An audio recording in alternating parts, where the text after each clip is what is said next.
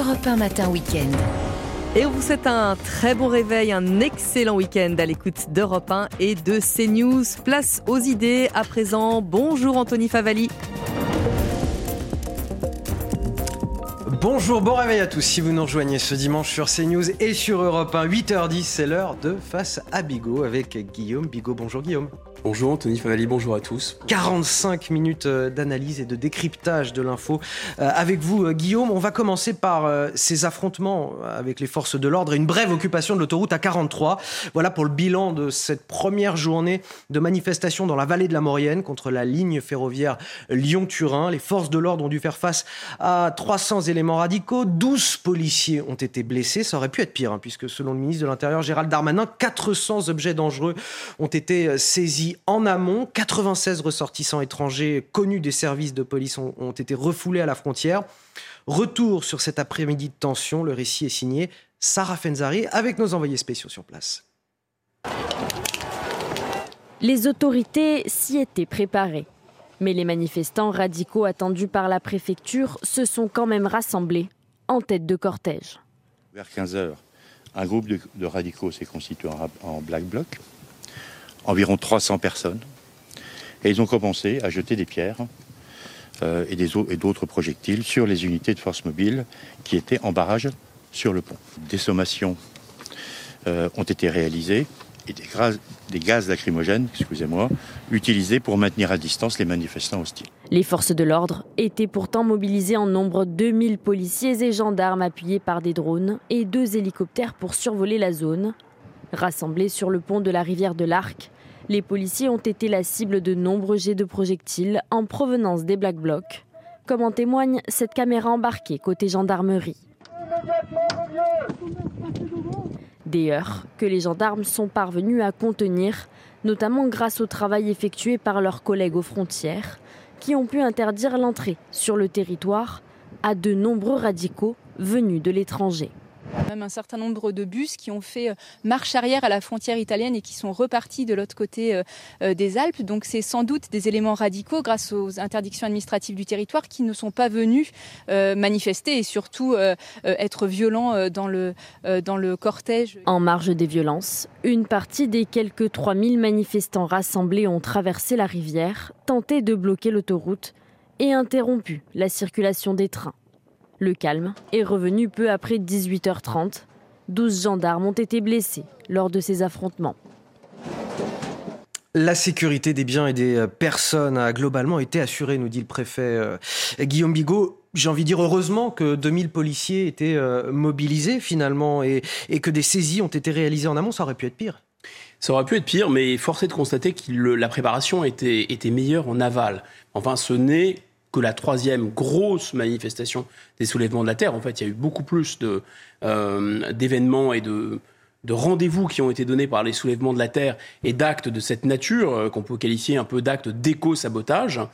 Mais euh, après les Sablières et après Sainte-Soline, des Bassines, c'était le troisième gros rendez-vous. Et là, pour le coup, il y a quand même quelque chose qu'il faut noter et souligner, c'est qu'il y a eu un blocage à la frontière. Vous savez que le principe, c'est la libre circulation euh, à l'intérieur de la zone euh, Schengen, donc on ne peut pas euh, entraver la libre circulation, sauf raison d'ordre public. Là, 96 personnes ont été refoulées. Voilà, et fort heureusement parce que du côté italien, il y a des gens plus que déterminés. C'est-à-dire du côté italien, cette guérilla contre le tunnel, elle dure depuis des années et des années, et ça a fait des dégâts considérables. Alors que 400 objets dangereux ont été saisis, que dire de ces propos de, Mathilde Panot, la, chef des députés LFI, qui sur Twitter explique euh, Macron, Darmanin et le préfet provoquent l'affrontement? C'est évidemment le, monde, à l'envers, mais euh, je ne sais même pas s'il faut tomber dans ce genre de, je ne vais pas dire de panneau, ce serait un peu, facile, euh, mais vraiment, il y a quelque chose comme ça, comme pas un chiffon rouge, c'est un chiffon vert qui est agité. il y a des gens qui viennent au contact qui veulent en découdre avec les forces de l'ordre, qui veulent détruire du matériel, qui veulent entraver la loi démocratique, et euh, le préfet et les autorités qui ont le souci non seulement euh, de protéger les décisions légales et républicaines, mais aussi et peut-être surtout euh, d'éviter que les manifestants eux-mêmes se mettent en danger. Parce qu'il faut bien comprendre, et c'est l'une des difficultés de, cette, de ce genre d'événement, c'est que vous avez des familles entières, vous avez des tas de gens qui sont euh, tout à fait convaincus par la noblesse et la justesse de la cause, qui sont convaincus en effet que jeudi prochain, c'est la fin du monde, tout va s'écrouler, le réchauffement est là, et donc si on ne perce pas ce tunnel, euh, on n'empêchera pas le réchauffement. Si on, stoppe le tunnel, peut-être que la Terre va être sauvée jeudi prochain. Je, je tire à peine, je force à peine le trait.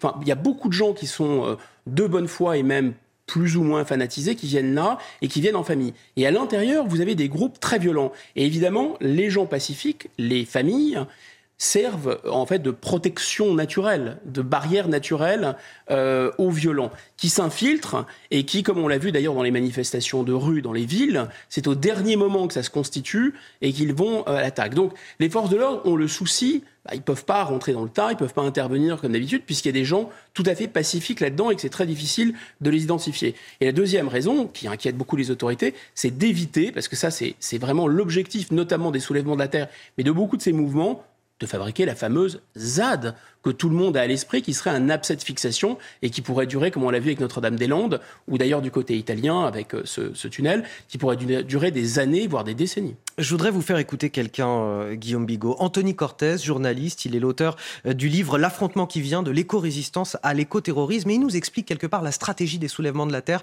Vous allez me dire ce que vous en pensez, écoutez.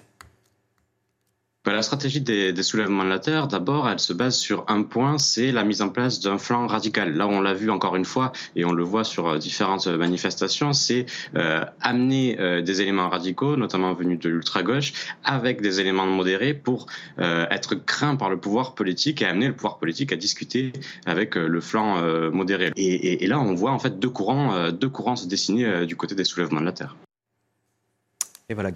Oui, oui, l'un sert l'autre. Et ça, ça, on le disait hier, on peut, on peut le souligner à nouveau parce que c'est quand même assez curieux. Ça suspend une règle, finalement, enfin une règle, oui, une espèce de loi de la gravité de la science politique. C'est que normalement, quand les mouvements sont violents, quand il y a des débordements violents, quand il y a des activistes, ça tend un peu à discréditer la cause. Alors, pas quand la cause, elle est extrémiste. Les gens de très, très extrémistes, ils sont toujours contents euh, qu'on en vienne aux mains. Mais quand vous avez quelque chose qui est large, qui mord sur la société, il y a quand même 80 comités locaux pour ces soulèvements de la terre, je ne vais pas trop leur faire de publicité, mais ça correspond à un discours qui est très ancré. Ça correspond tout à fait au discours qui est diffusé dans les manuels scolaires aujourd'hui, c'est-à-dire qu'il faut euh, euh, immédiatement enrayer ces émissions de CO2, sinon ce sera la fin du monde.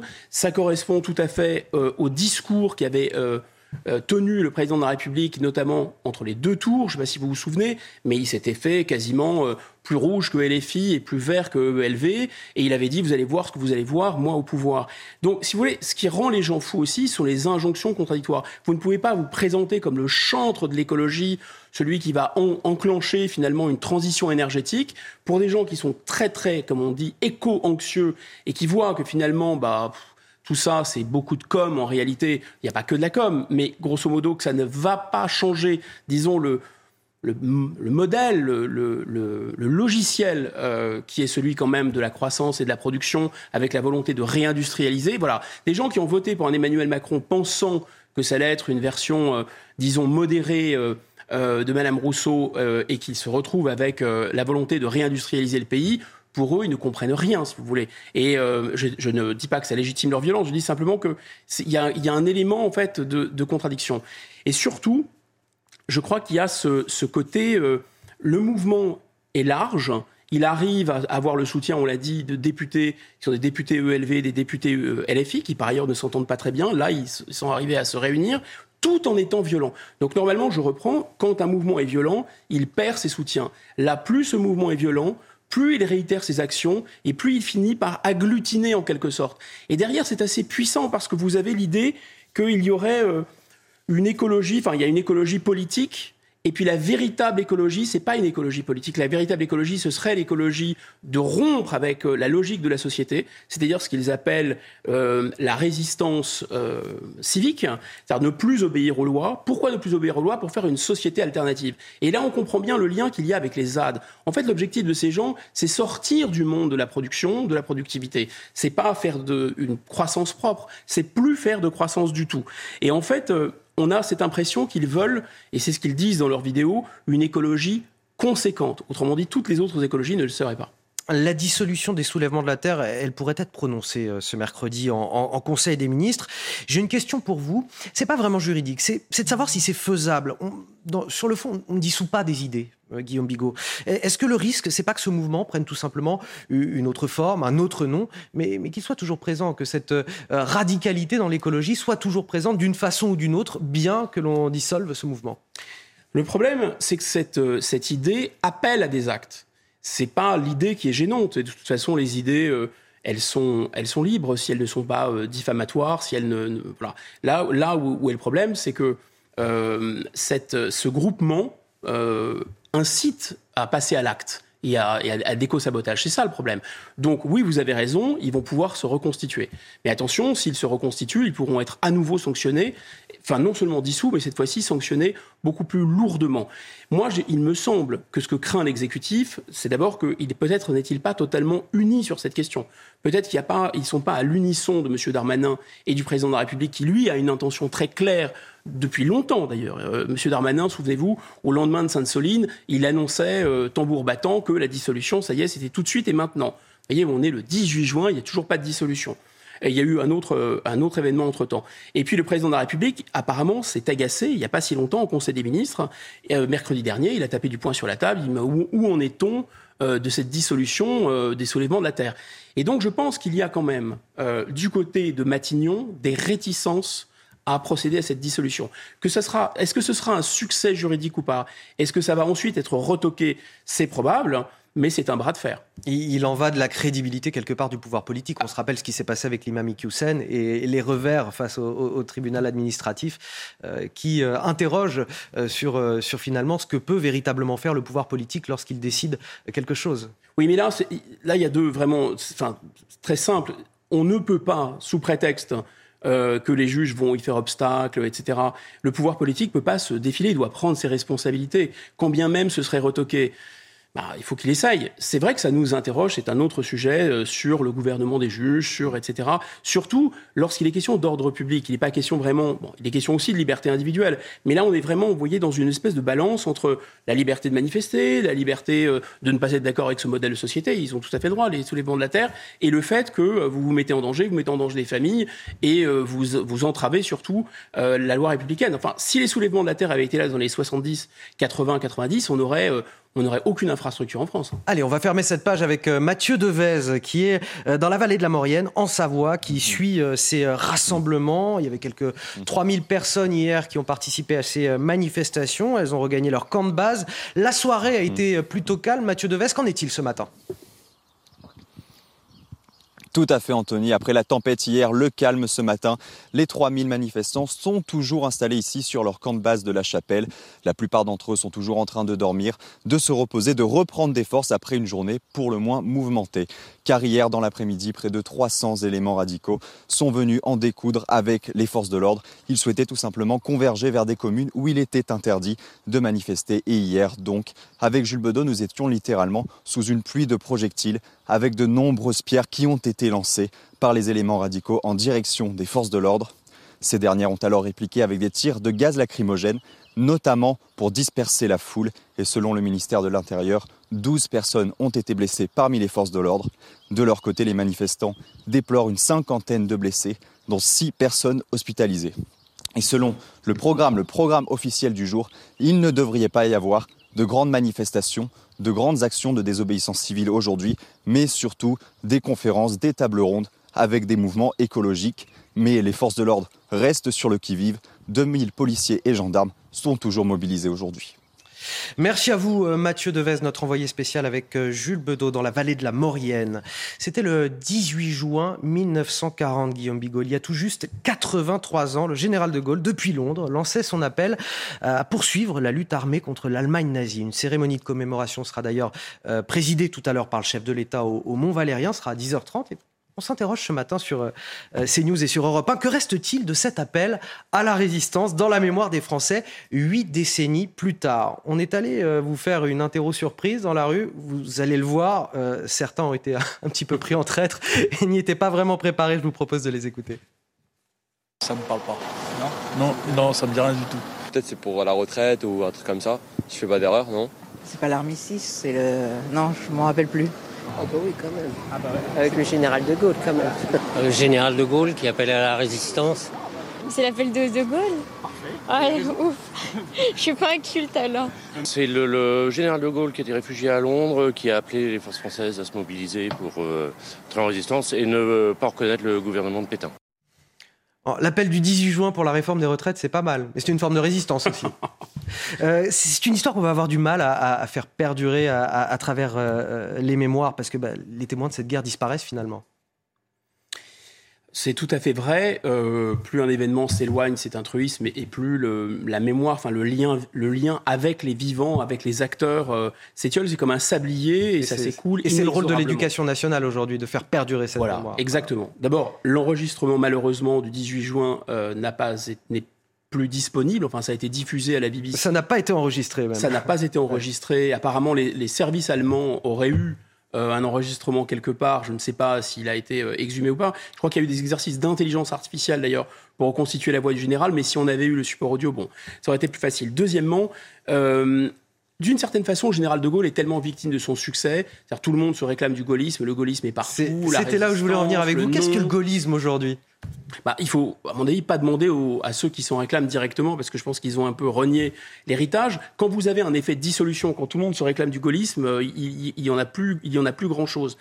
Ce que montre aussi ce reportage, c'est que ce qui avait toujours été fait, euh, enfin toujours, c'est pas tout à fait vrai non plus. C'est la Troisième République qui avait mis ça en place avec euh, l'instruction obligatoire et au cœur de l'instruction obligatoire, pas que d'ailleurs, mais au cœur de l'instruction obligatoire, le récit national, c'est-à-dire le fait de raconter euh, l'histoire de France pour que chaque Français, quelles que soient ses origines, se sente relié à cette histoire et continuer cette histoire, c'est ça qu'a exprimé le général de Gaulle le 18 juin. Le 18 juin, il a dit, écoutez, compte tenu de ce que nous avons été, compte tenu de ce qui nous fonde, compte tenu de ce que nous sommes, nous sommes un pays de la logique, nous sommes le pays du bon sens et nous sommes le pays de l'honneur et du panache. Et dans ces conditions, euh, c'est ça qui est incroyable, c'est que cet homme, absolument seul contre tous, seul contre tous, toute la classe dirigeante est contre lui, toute la haute hiérarchie militaire est contre lui, toute la classe politique est contre lui. Cet homme est absolument seul, il se dresse seul. Évidemment, il y, a les Britanniques qui lui donnent volontiers un micro, mais enfin, il va être condamné à mort euh, dans, son pays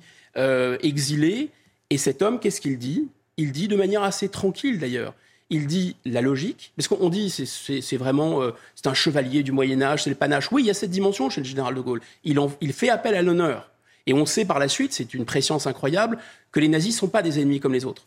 Mais aussi, il fait appel à la logique et au bon sens. Il dit mathématiquement, pratiquement, c'est impossible que nous perdions.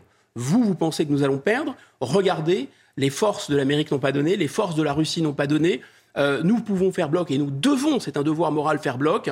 Et la victoire, elle est inéluctable. Donc, il se dresse face à quoi? Face à, je dirais, euh, le mépris euh, de la population, le conformisme absolu des dirigeants de l'époque, le carriérisme, les pensées paresseuses, les pensées à la mode. Les gens répètent la ligne Maginot, comme aujourd'hui on répète l'euro, l'euro, etc. Voilà. La soumission à l'étranger, qui est déjà là. le refus de la médiocrité. Donc je pense que c'est une leçon, c'est vraiment très éclairant de ne jamais oublier cette leçon. Maintenant, maintenant, évidemment que s'il n'y a pas la transmission par l'école, non pas du 18 juin seulement, mais de tout ce que nous sommes.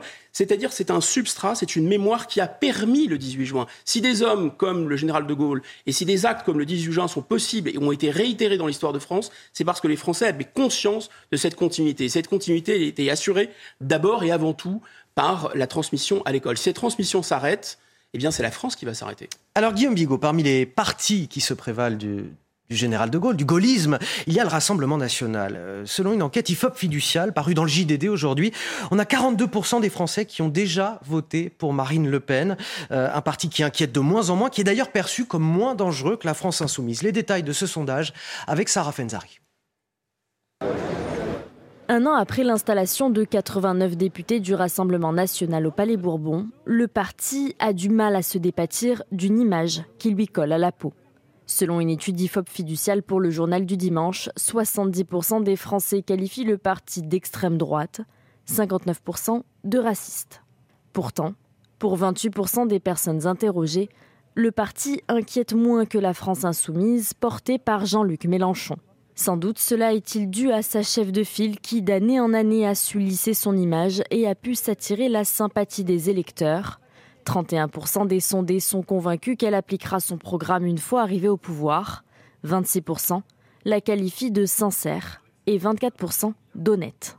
En revanche, le RN reste un parti de rejet plus qu'un parti d'adhésion. 61% de ceux qui ont un jour voté pour l'un de ses candidats l'ont fait en dépit du reste. Une des pièces maîtresses de la stratégie du RN rassemblée sur ces thématiques historiques.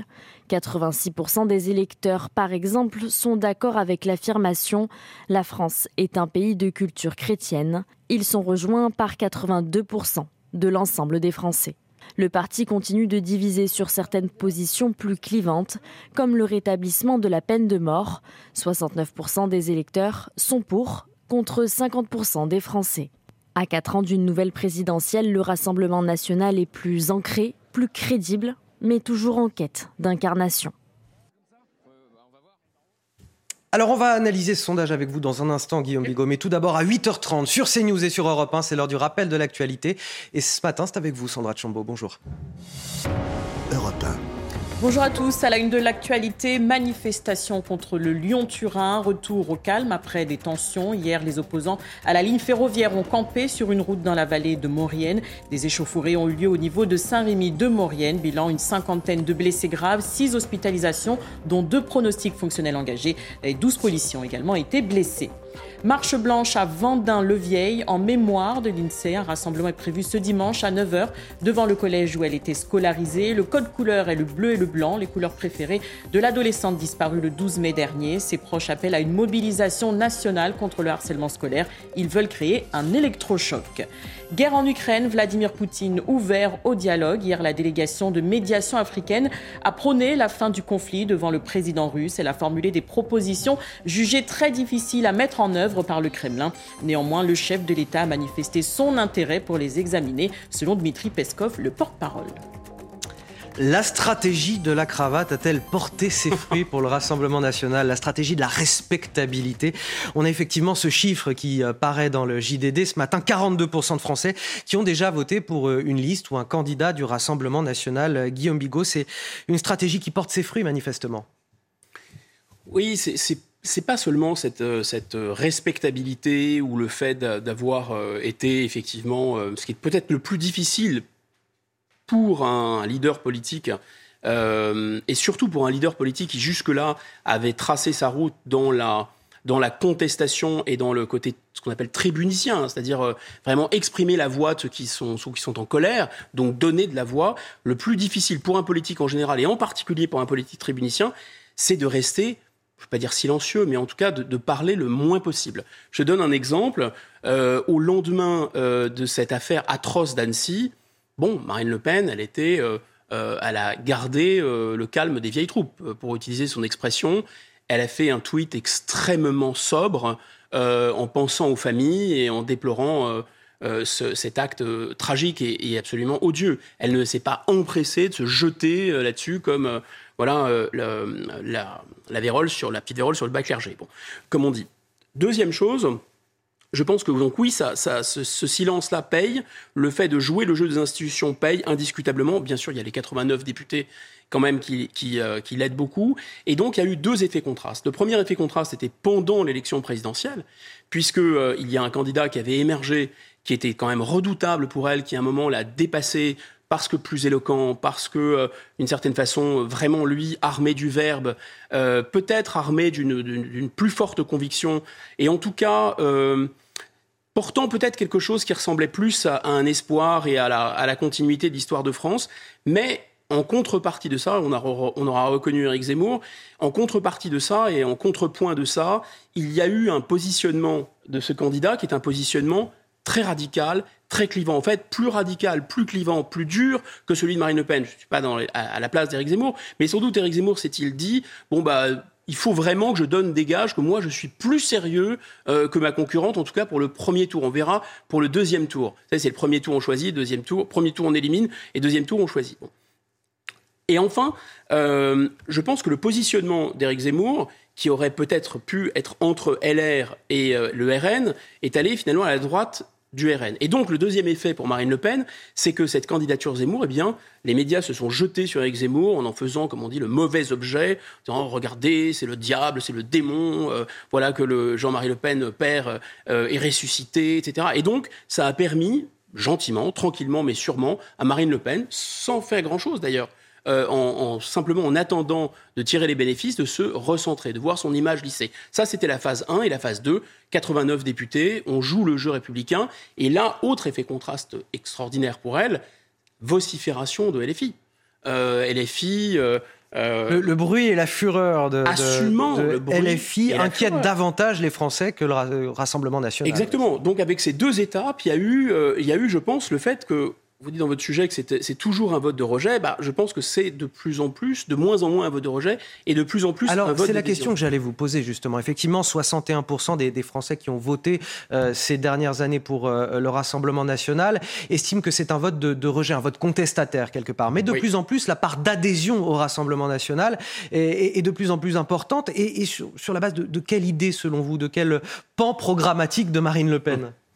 L'originalité profonde euh, après, il faut quand même dire un mot des, faiblesses, parce qu'il y a des faiblesses structurelles. Euh, je pense que c'est pas, n'est pas, n'est pas, Marine Le Pen n'est pas encore au pouvoir et la France on l'a déjà dit, il faut le répéter, c'est comme la réalité politique tripartitionnée. Hein. C'est-à-dire qu'il y a euh, le soutien au président de la République, il y a le soutien à LFI, à l'extrême gauche ou à, l'extrême écologie, et on a disons, la, voix Marine Le Pen et avec d'autres candidats qui peuvent y être associés. Et donc, à partir de là, Marine Le Pen qu'est-ce qui lui a permis de, tracer son sillon? D'abord, la continuité. Évidemment, elle s'est inscrite comme ça dans la durée, elle a tenu le choc, hein. et ça, les Français lui ont savent gré, je pense. Elle est partie d'un électorat, quand on dit un vote de rejet, c'est un peu méprisant. Je pense que c'est un électorat qui est celui de la France périphérique, qui est celui d'une France blessée, écrasée par la mondialisation, à qui elle a tendu la main. Et donc, si on s'arrête un instant sur cette idée simple, on voit bien qu'il y a la réunion de deux ingrédients qui manque à d'autres candidats, c'est-à-dire qu'elle est toujours ce discours très fort sur le régalien.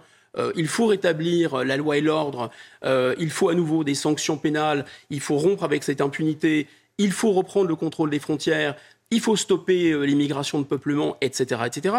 Donc il y a ce discours classique, on va dire, euh, que d'aucuns appellent l'extrême droite, hein, et euh, maintenant qui est partagé par LR, hein, et partagé évidemment par Reconquête, mais il y a une originalité Marine Le Pen, il y a une touche Marine Le Pen. Cette touche Marine Le Pen, c'est une... Alors, est-ce que c'est une fibre sociale? Est-ce que c'est une dimension sociale? En tout cas, ça correspond à l'électorat de base, au noyau dur de Marine Le Pen, cette fameuse France périphérique abîmée par la mondialisation, qui ne veut pas euh, de deux ans de cotisation de plus. On l'a vu pour la séquence retraite, hein, qui aspire, par exemple, aujourd'hui, si elle était au pouvoir, sans doute, est-ce qu'elle euh, établirait un lien entre les salaires et l'inflation? Elle ferait une boucle salaire-inflation pour éviter que les effets de la guerre en Ukraine ou que les effets inflationnistes euh, finalement euh, ruinent une partie de la, ce qu'on appelle la classe moyenne, mais qui en réalité est maintenant très largement paupérisée. Et donc elle a une, elle a une conscience très aiguë que n'ont pas nécessairement les élites parisiennes de cette paupérisation et elle ne veut pas régler cette paupérisation par la théorie du ruissellement, par plus de mondialisation, plus de libre-échange, plus de construction européenne, parce que là, pour le coup, les Français, je pense, ont des yeux pour voir.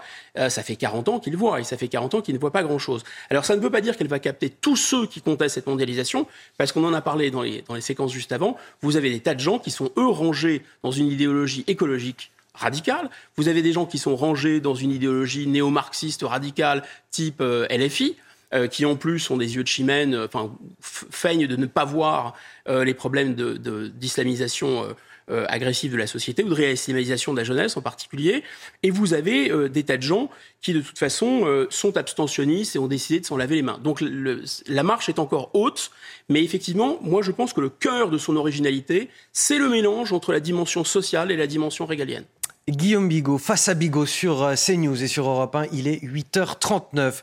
On va partir du côté de Brest maintenant. Est militants de l'ultra-gauche, sont venus invectiver des fans d'Éric Zemmour lors d'une séance de dédicace. 300 personnes étaient euh, présentes pour contester euh, la venue d'Éric Zemmour, dont une soixantaine de militants issus de la mouvance Antifa. Il y a eu des coups portés, des jets de projectiles. Deux personnes ont été interpellées alors qu'elles jetaient une barrière sur la vitrine de l'hôtel. Et un sympathisant d'Éric Zemmour a été blessé au front. Il a fallu surtout mettre un, périmètre de sécurité en place autour de l'établissement. Guillaume Bigot, j'ai envie de dire, c'est déplorable d'en arriver là en démocratie. Qu'on aime ou pas Éric Zemmour, la violence, elle n'a pas sa place. Évidemment, et je pense qu'il y a une. On se rend pas bien compte de la responsabilité d'une sorte de discours médiatique un peu dominant. Euh, on en parlait tout à l'heure, pas suffisamment sur euh, répercuter un discours euh, très très très anxiogène sur le climat, sans rappeler d'ailleurs, parce que c'est quand même le cœur de l'affaire, que nous ne pesons pas suffisamment, nous la France, en termes d'émissions de CO2, si, si tant est qu'un phénomène irréversible et catastrophique, rapide, à court terme, soit lié euh, aux émissions humaines de CO2, ce que la France fera ou ne fera pas n'aura aucun effet. Donc c'est pas la peine de jeter, euh, si vous voulez, des gens très violents en essayant d'arrêter ce réchauffement. Mais là, il y a le pendant de ça, c'est aussi un discours vraiment très très virulent sur le thème de le danger de l'extrême droite, le retour des heures les plus sombres. À écouter certains médias, on a l'impression que demain matin, il va y avoir un pouvoir euh, non seulement euh, ultra autoritaire qui va écraser toutes les libertés, qui va s'en prendre aux étrangers, aux musulmans, etc. Et donc il faut arrêter ça. Et on est dans une confusion, comme l'histoire n'est plus vraiment enseignée, comme la continuité euh, du récit national n'est plus en place, les gens mélangent tout, c'est ce que euh, c'est euh, pire que ça, Guillaume Bigot, parce qu'un quelconque pouvoir est pour l'instant loin d'être acquis pour Éric Zemmour, puisqu'il n'est pas élu et, il n'a pas d'élu. Oui, mais, il incarne. Enfin, exactement. Les médias lui mettent une cible sur le dos en lui disant regardez, c'est l'extrême droite des années 30. Et ce qui est extrêmement grave, c'est bah, qu'aujourd'hui, sans même être élu, le fait qu'on ait des idées différentes fasse de vous une cible, tout simplement. C'est plus. Dès, dès qu'on n'est pas d'accord, c'est la violence. C'est ça. Mais surtout, euh, je pense que le, le, la classe dirigeante, d'une certaine façon, elle a besoin, euh, elle a besoin de boucs émissaires. Et dans ces boucs émissaires, il y a euh, les climato-sceptiques d'un côté, et il y a les gens qui osent s'en prendre au principe, alors je ne dis pas de la libre immigration, mais vraiment de l'ouverture des frontières, de ce dogme que euh, l'exilé, euh, c'est la, figure rédemptrice de la mondialisation. Si vous contestez ça, si vous dites que euh, l'immigration, et notamment l'immigration même, parce que Éric Zemmour, il a raison, je pense, parle aussi du regroupement familial, il pose ces questions, ça devient forcément l'ennemi à battre, ça devient l'incarnation du diable. Mais je sais pas, je vous imaginer la violence. En plus, Éric Zemmour est de confession juive, on lui fait porter pas toute la misère du monde, mais on lui fait porter euh, tout cette espèce de, pathos en disant regardez, cet homme est un collaborateur au sens des années 40, euh, mais c'est d'une violence inouïe. Alors un certain nombre d'imbéciles croient ça il digère ce discours et après on fin de année oh mais comme c'est bizarre il y a des gens qui vont l'attaquer. Exactement comme oh bah c'est étrange il y en a qui vont euh, euh, casser des chantiers qui vont s'attaquer euh, au tunnel. Comme c'est étrange. Ben oui ils n'avaient pas arrêté de leur dire que la semaine prochaine c'est la fin du monde. Si vous leur dites qu'Éric Zemmour est d'accord avec avec le maréchal Pétain et qu'il est là pour remettre des étoiles jaunes sur les gens et les, et les liquider évidemment il y a des gens qui vont s'en prendre à lui. C'est ce que Lionel Jospin appelait le carnaval de l'antifascisme. Malheureusement ce carnaval il n'est pas que dans les mots il n'est pas que grotesque sur le le plan du discours, certains, malheureusement, passent à l'acte. Allez, tout autre sujet à présent, la santé. Face à l'accroissement des déserts médicaux dans le pays, ce sont parfois les associations qui prennent le relais. Dans le département du Gers, la Croix-Rouge locale a mis en place un bus dentaire. Il dispense des soins gratuits dans des petites communes.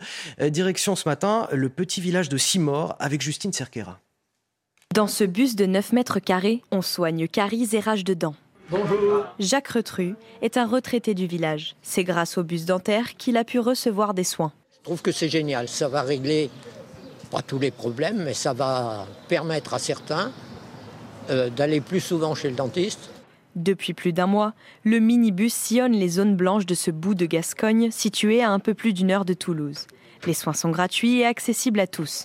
Et forcément, les demandes affluent. On a reçu 17 patients par jour il y a des, urgences qui arrivent, on ne peut pas refuser à quelqu'un qui a mal aux dents de monter dans le bus. Ça, c'est impossible. Pour assurer les actes médicaux, les bénévoles de la Croix-Rouge ont fait appel aux étudiants de 6e et dernière année de faculté dentaire de Toulouse.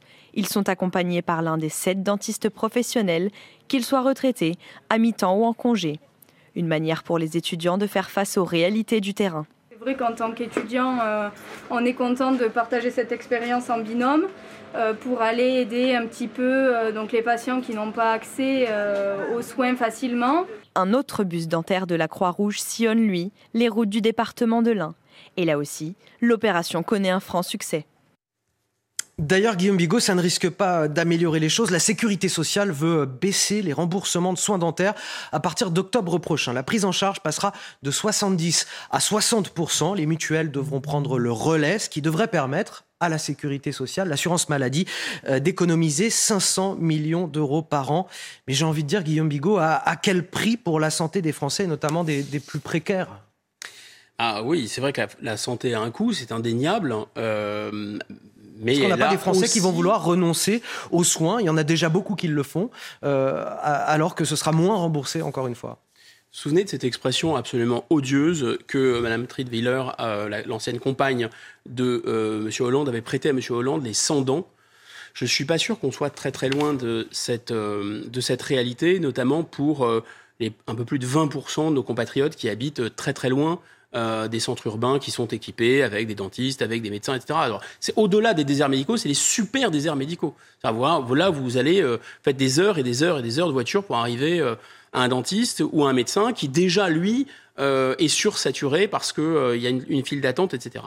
Donc oui, on arrive à une situation où les gens voilà, n'en peuvent plus du tout se soigner, c'est tout à fait vrai. Cette, cette histoire de camion en témoigne. Alors on peut dire que c'est bien, que c'est mieux que zéro, euh, etc. Bon, d'abord, je pense qu'il y a une espèce de, de, relation très bizarre entre M. Macron et la notion de, camion ou d'autobus. C'est comme ça qu'il a fait. Euh, Alors là, euh, il s'agit de la Croix-Rouge en l'occurrence. C'est l'initiative d'une association. Mais non, mais c'est pas lui qui en est responsable. Mais simplement, il y a à côté, finalement, on va tout régler en, amenant tout euh, auprès de, cette France qui est, euh, qui mais, est délaissée. Mais rappelez-vous, hier, on, mais la parlait, Croix rouge pour, mais vous parlait la Croix rouge pour se soigner les dents. Enfin, c'est complètement. On, parlait hier du, privé qui prenait le relais de, de, la santé euh, dans, dans, le domaine des consultations. On parlait du Netflix, de la, de la consultation, de la téléconsultation. Là, on a les associations qui prennent le relais puisqu'il y a toujours un manque criant de soins dans certains de nos territoires. Le gouvernement nous dit, mais oui, avec ces 500 millions d'euros économisés, on va pouvoir faire de la prévention.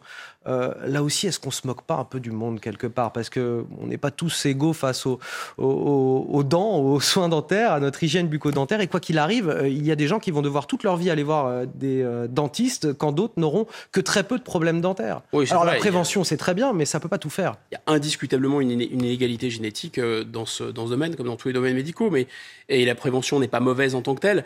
Mais simplement, je crois que le phénomène qu'on voit, que ce soit sur le remboursement euh, des médecins, le remboursement des frais dentaires, etc., c'est que bon, il y a une situation conjoncturelle qu'utilise le gouvernement en disant, euh, et il a raison, euh, il, faut, il va y avoir des décisions qui échappent au gouvernement, prises par la Réserve fédérale des États-Unis, prises par la BCE, de monter les taux d'intérêt. Monter les taux d'intérêt pour lutter contre l'inflation. Mais cette montée des taux d'intérêt, elle risque de rendre notre dette de plus en plus chère. Donc il faut un peu euh, empêcher ou stopper l'hémorragie. On peut l'entendre. Mais en fait, derrière, que se passe-t-il? Il y a cette idée que l'exception française, l'idée suivant laquelle la santé euh, serait gratuite, ça, c'est quelque chose, les gouvernants ne le disent pas, mais au fond d'eux-mêmes, ils savent ou ils pensent savoir que euh, c'est un luxe que ne pourront plus payer les Français demain. À mon avis, ils se trompent, mais en tout cas, c'est ce qu'ils pensent. Et donc, il y a l'idée de remonter au vent comme ça. On va pas faire ça du, jour au lendemain. On va pas tout privatiser du jour au lendemain. Mais ça y est, déjà dans une, dans une dans une euh, médecine à deux vitesses. Déjà, vous avez euh, des urbains, les fameux 25% euh, qui, qui soutiennent d'ailleurs le président de la République. Ces gens-là, ils ont tout à fait accès à des soins dentaires de très bonne qualité. ils peuvent, alors c'est descendant d'une autre nature, hein, ils se font des dents tout à fait neuves, c'est la mode dans les pays anglo-saxons, ça coûte extrêmement cher. Ils peuvent payer ça d'ailleurs de leur, de leur poche avec, et parfois avec des super mutuelles. Et de l'autre côté, bah, effectivement, on a des gens qui sont d'une France absolument délaissée dans ces villages. La Croix-Rouge, mais c'est complètement fou est obligé d'amener euh, des gens pour euh, traiter des urgences euh, dentaires auprès de chez eux. Et ces gens-là, effectivement, je ne sais pas si Mme Trévilleur avait raison ou pas, mais c'est un peu la France descendant, oui. Dernier sujet que je voulais vous faire aborder ce matin, Guillaume Bigot, très intéressant, euh, celui de la valorisation de nos territoires et le marketing qu'on fait aussi pour euh, séduire les touristes. Des élus italiens viennent de découvrir avec euh, stupeur que le département du Tarn, en France, utilise depuis plus d'un an une marque déposée qui s'appelle Toscane Occitane à des fins touristiques. La Toscane, je le rappelle, c'est une, une, magnifique région italienne où se trouve la ville de Florence. Et cela suscite évidemment la colère de nos voisins, à tel point que l'affaire est remontée jusqu'au Parlement européen. Les explications de Soumaya Lalou et vous me dites ce que vous en pensez juste après Guillaume Bigot. Des villages perchés et un climat doux qui rappelle la Toscane en Italie. Pourtant, nous sommes bien en France, dans le Tarn, sur un territoire qui s'appelle désormais Toscane Occitane. Il y a un an, plusieurs villes du département ont choisi cette appellation afin de séduire les touristes. Cette renomination fait bondir l'eurodéputé italien Nicola Danti. Une euh, utilisation fraudulente de, de, de nom Toscane. Moi, belle de la Toscane, je pense que la Toscane c'est une chose et l'Occitane c'est une autre. Et vous savez qu'il y a aussi beaucoup d'indications géographiques qui sont très importantes, qui, qui, qui s'appellent Toscane et qui sont protégées par l'Union européenne. Les élus du Tarn ne comprennent pas ce qu'ils qualifient d'emballement. Ah ben, ça nous a particulièrement étonnés. Tout est fait dans les règles. Ça fait un peu plus d'un an et demi que ça fonctionne. Cette, euh, ressemblance de, territoire est évidente. Toscane, c'est effectivement une, région, une géographie de l'Italie, mais c'est aussi une ambiance, des paysages. A priori, on n'a aucune raison de se fâcher avec eux. Voilà, c'est pas notre souhait. Côté italien, on prend la chose au sérieux. La polémique a même été abordée au Parlement européen. Aucune action en justice n'a été menée pour l'instant, mais la Toscane, en Italie, étudie le dossier. Guillaume Bigot, est-ce qu'on manque pas un peu de créativité quand même? On a un territoire sublime, on l'appelle par le nom d'un territoire italien déjà existant, c'est ridicule. Mais non, Anthony, c'est une vieille technique euh, marketing, notamment dans le tourisme. Euh, voilà, au, Danemark, par exemple, il y a une région euh, qui s'appelle la Riviera danoise. Je ne sache pas que les, euh, que les Italiens ou que les Français de la Côte d'Azur, parce que la Riviera, elle se poursuit d'ailleurs du côté euh, italien, euh, se soient, se soit scandalisés. L'Afrique du Sud, à côté du Cap, on parle de la Californie africaine. C'est comme ça que, que c'est vendu, et notamment aux États-Unis, avec des tas de publicités.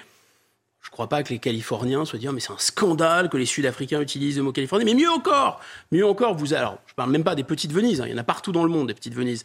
C'est euh, il y a une région en plus ah, viticole, euh, à Colmar, et puis il y en a plein, plein, plein. Euh, il y a une région viticole en Italie. alors où est-elle Je me souviens plus, mais j'en suis sûr de, de, ce de ce nom parce que je suis passé. S'appelle Franciacorte. Voilà, donc euh, c'est la petite France ou la courte France en quelque sorte. Là, on n'a pas protesté non plus. Moi, je pense que c'est plutôt un hommage qui est rendu euh, à la célébrité, au magnétisme euh, et, et, à la, l'incroyable beauté de la Toscane, il, il ferait mieux de le prendre comme ça. Moi, je pense que c'est étonnant. Alors, ça dit deux choses. Ça dit, à mon avis, qu'on est dans un univers dans lequel, de plus en plus, la question de l'origine, des appellations, des labels, de l'authenticité, oui, on va, on va vers un monde dit des NFT, notamment sur le numérique. C'est-à-dire, tout le monde va vouloir savoir si c'est vrai ou si c'est faux, si c'est du lard, c'est du cochon. C'est la vraie Toscane, c'est la fausse Toscane. Très protégé au niveau européen, toutes ces indications ultra protégées. Ultra protégé. Et on va, on va là. S'il y a un domaine dans lequel c'est moi, je pense que c'est très utile pour la contrefaçon, c'est très utile dans beaucoup de domaines. Mais si un domaine dans lequel c'est pas vraiment utile, c'est le tourisme. Les gens ne peuvent pas les prendre pour des idiots. S'ils se rendent en Toscane, dans la vraie Toscane, ils voient bien la différence. Bon, deuxième chose, il y a cette idée euh, d'insécurité culturelle côté italien.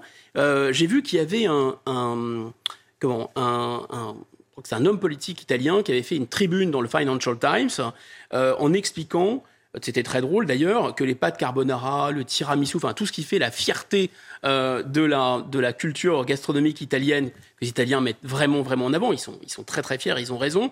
Parfois, c'était des GIs qui avaient inventé les recettes euh, après la Seconde Guerre mondiale, ou parfois, c'était des Italo-Américains qui avaient fait de la rétro-importation, en fait, en modifiant un peu les recettes. Alors là, ça a été vraiment euh, levé de bouclier en Italie, ça a été un véritable scandale. Je pense que ce pays, parce que peut-être il a une démographie très faible, parce qu'il est tiraillé entre le nord et le sud, euh, il a une sorte d'insécurité culturelle, comme beaucoup de pays en Europe d'ailleurs.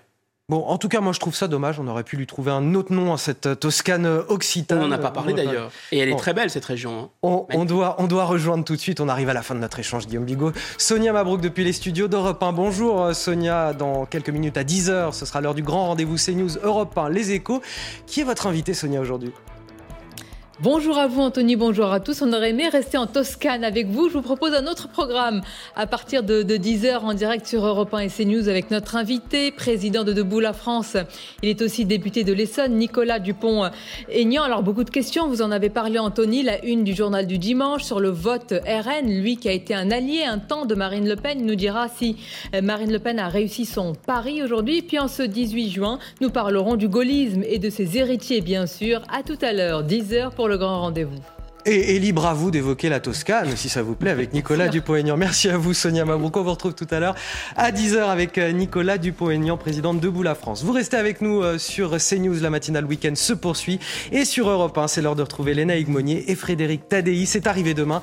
Excellente journée à tous sur CNews et sur Europe 1, bien sûr. Merci beaucoup, Anthony Favali. Bon dimanche à vous euh, également et à la semaine prochaine sur Europe 1 et sur CNews. Et bonjour, Frédéric Tadei. Quel est votre programme aujourd'hui? Bonjour Lénaïque, euh, réindustrialisation, c'est le mot d'ordre en France. On va voir avec euh, Anne-Sophie Alsif si la France peut vraiment se réindustrialiser. Il y aura aussi Antoine Cholet pour son livre sur l'antipopulisme, la nouvelle haine de la démocratie, dit-il, et le trompettiste Eric Truffaz qui sort un album formidable, plein de bandes originales de films revisitées avec génie. Et on a hâte de découvrir euh, tout ça. Ce sera juste après le journal de 9h qui arrive dans quelques instants sur Europe 1. Il est 8h55. Europe 1.